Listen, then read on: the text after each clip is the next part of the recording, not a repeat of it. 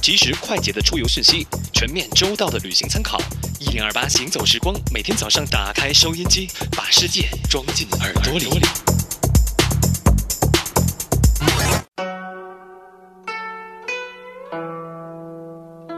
欢迎来到行走时光的第三个板块，每周四五六旅游新播客。今天播主还是华东森林。昨天我们跟您说到了江南水乡，那今天首先他会推荐哪一个水乡呢？大家好，呃，水乡之旅啊，那我们今天是这样子，在华东的水乡呢，昨天我们有讲了很多，先从被称之为中国第一水乡周庄入手吧。周庄呢，它有一千多年的历史啊，最早的时候他。这个地方有一个人叫周狄公郎啊，可能你会听到这个名字会觉得有有点郁闷哈，会这么长的名字。狄公郎在一千多年前，他只不过说是一个官员的名称代称，相当于一个乡长的职务，就现在啊，就是周乡长的意思。那么他呢，当时他是很喜欢佛教的，然后他就舍地两百亩，然后在那里呢就建了一个寺庙。这个也就是周庄最早的时候的开始，因为在一千多年前很信佛教，香火非常的旺。然后那个地方后来为了纪念他，就改名为叫周庄。然后周庄呢，以前是四周环水，所以说在水乡当中，它可以是一绝。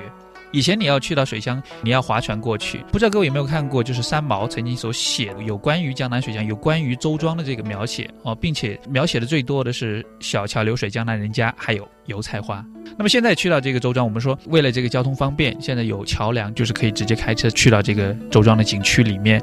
那去到这边，我们有讲了，就是你在玩的时候，你一定要记住，首先你要做好很好很好的准备。为什么呢？你要在周庄住一晚。我不建议你白天去完了以后你就就走了，那样子你肯定会骂我说，哎，这个地方也被称之为中国第一水乡啊，不是走到哪里都是买东西的吗？其实是这样，白天进去真的我，呃，最大的感受就是以前我在带团队的时候，你知道吗？就是五一节的时候，就是我说我把两只脚抬起来我都不会倒下去，为什么？因为我旁边全都是人把我挤着，是这种感觉非常差。所以我建议就是去周庄，你背上你的行囊，然后呃带上证件，然后呢带上你所需的用品。去到那边，那里的其实酒店都很便宜的，也都是那种水乡古镇，就像丽江一样，啊，这样子的感觉。刚才其实我就想问，那如果晚上去玩周庄的话，会不会跟我们在丽江玩的那种小桥流水的感觉是一样的？嗯，丽江晚上人还很多，周庄不一样，晚上就没人了。但是为什么我会这样子讲？那我们就来讲一个比较，白天和晚上是怎样子。我们说玩这个周庄，它里面著名的景点，我简要的介绍一下哈。一个呢就是张厅和沈厅。以前古代的时候呢，就是呃非常富有的人家里，在整个周庄现在能够保存下来那么多的那个古建筑，其实跟一个人很有关系，叫沈万三啊。明朝的时候非常有名的富商，富可帝国，让朱元璋都对他可以说是吃醋三尺，非常不舒服。后来就说他被发配到云南来了。那么在沈厅，就是他的后三代，就是沈万三的后三代沈本人所建造的，啊，总共呢是七进七出。我们那里的房子是按照几进来来来讲的，就是如果说是七进七出，那这个房子就是最大的，就是你进去以后有七个楼，然后一二三四五，一进二进三进四进五进六进七进，然后每一进都是不一样的。它的第一进就是自己家里的码头，私人家里的码头，然后第二进呢就是教夫所停的这个位置。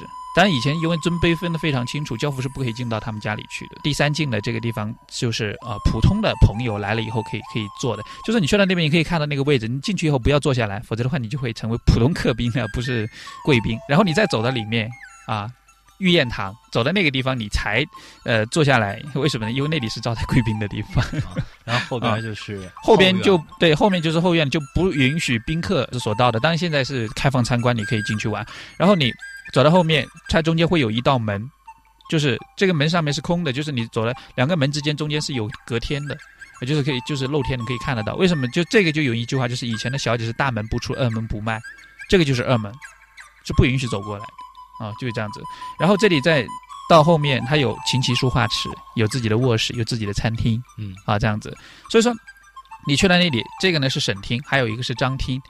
张厅呢，在明朝的时候有呃一个叫中山王徐达吧，徐达的弟弟叫徐奎，嗯，是他的房子。那，那你可能会觉得很奇怪，为什么不叫徐厅叫张厅？后来就被一个姓张的富商买下来，呃，更名为叫张厅。这两个房子是江南，就是以前有钱人家里的那个房子的一个代表，你不得不去看的，一定要去看。这个要白天你才能进去，所以说呢，我建议你白天你要去一下。对，晚上去就是翻墙进的。呃，晚上进去，其实它现在有一个就是白天和晚上两种票，呃，但是你晚上进去现在也能也能进去，但是呢，好像是晚上八点半左右就关了。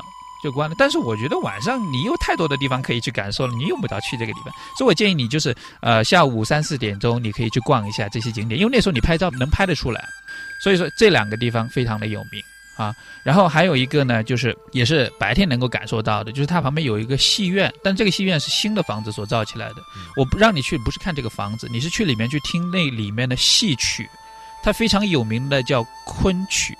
昆曲是被列入世界文化遗产，然后你去到那里面，你一定要去听一听，你知道吗？所有的就是京剧、川剧、越剧都能够学会，但是昆曲你永远学不，他必须得要在那个当地土生土长的人，他讲的是那个昆山话，然后唱出来的这个昆曲才能够真正的被列入世界文化遗产。所以说这个很值得去听一听。当然你去到那边也有很多划船的那个船娘，她也会唱，但是我觉得还是里面的那些人唱的就专业啊，对，更地道一点。这样子，然后我们说这个戏院哈，然后呢，张厅和沈厅，那在它的整个水乡啊，它之所以如此有名，是因为一个人叫陈逸飞，就有一条桥你一定要去看一下，那个桥叫钥匙桥，然后呢，它是两条桥，一个是永安桥，一个是世德桥连在一起，一个是呈方形，一个是呈圆形，说像古代的钥匙。其实也正是因为这个钥匙桥，所以才开启了周庄通向世界的大门。正是因为陈逸飞 他画的这个桥。那当时画完以后，他就去美国了，因为他是旅美华人啊。然后呢，他也是最早的时候，就是在一九八五年、八六年的时候，他喜欢去玩这些水乡，但是那时候是坐船，他就呢用相机，不是当时坐在那里画的，他用相机拍下来，因为没时间，时间不是很够。后来回去以后，就根据他相机里面的那个图形，然后来做的。完了以后呢，因为当时他已经有一点点小名气了，他就在美国找到这个美国石油总会的董事长，好像是阿曼德哈默。他说：“我可不可以在你这里展出？”我说：“可以啊，那天展出嘛。”那在美国一展出以后，就是啊，引起轰动，人说中国哇，原来有这么美丽的地方。哎，结果呢，就在一九八六年，如果没有记错的话，应该是一九八六年，美国石油总会一行人来中国拜访，当时这个阿曼德哈默他就买下来了这个，就是啊陈逸飞的一幅画，叫《故乡的回忆》。《故乡的回忆》这幅画画的就是双桥，就是我们现在是讲的这个钥匙桥，对，就一个钥匙桥。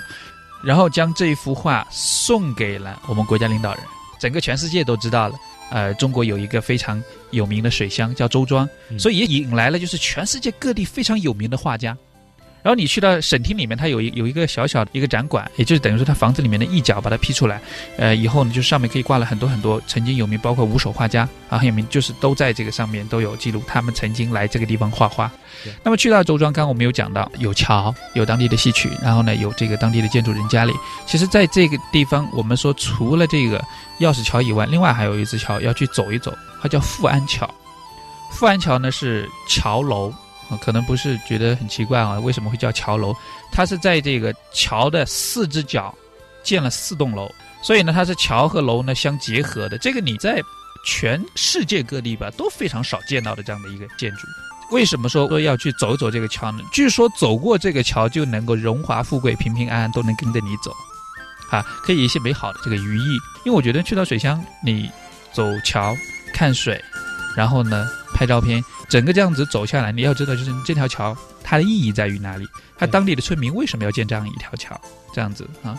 那么刚刚我们有有讲到这个，就是说你白天一定要去逛到的这些地方，呃，很多人肯定刚刚刚我讲到说这个钥匙桥的时候，他肯定会想，我要把这个故乡的回忆那幅画的那个图景拍下来是在哪里？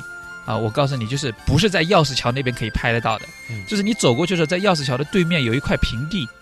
但这块平地，我建议各位一定要注意安全，因为那外面是没有围栏的，旁边就是水了啊！你这个一定要注意，那个水其实并不是很浅，有两米多深，啊！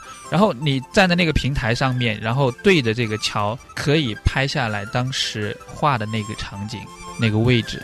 呃，当然，如果我这样形容你不是很清楚的话，没有关系，你去到那边，它旁边都是店。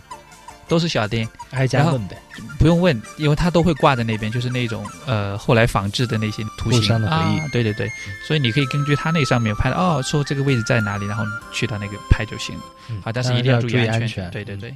好的，由于时间的关系，我们今天关于白天的时候你去周庄应该去哪儿玩哈，我们只能给您讲到这儿了。周庄的夜今天就不能说了。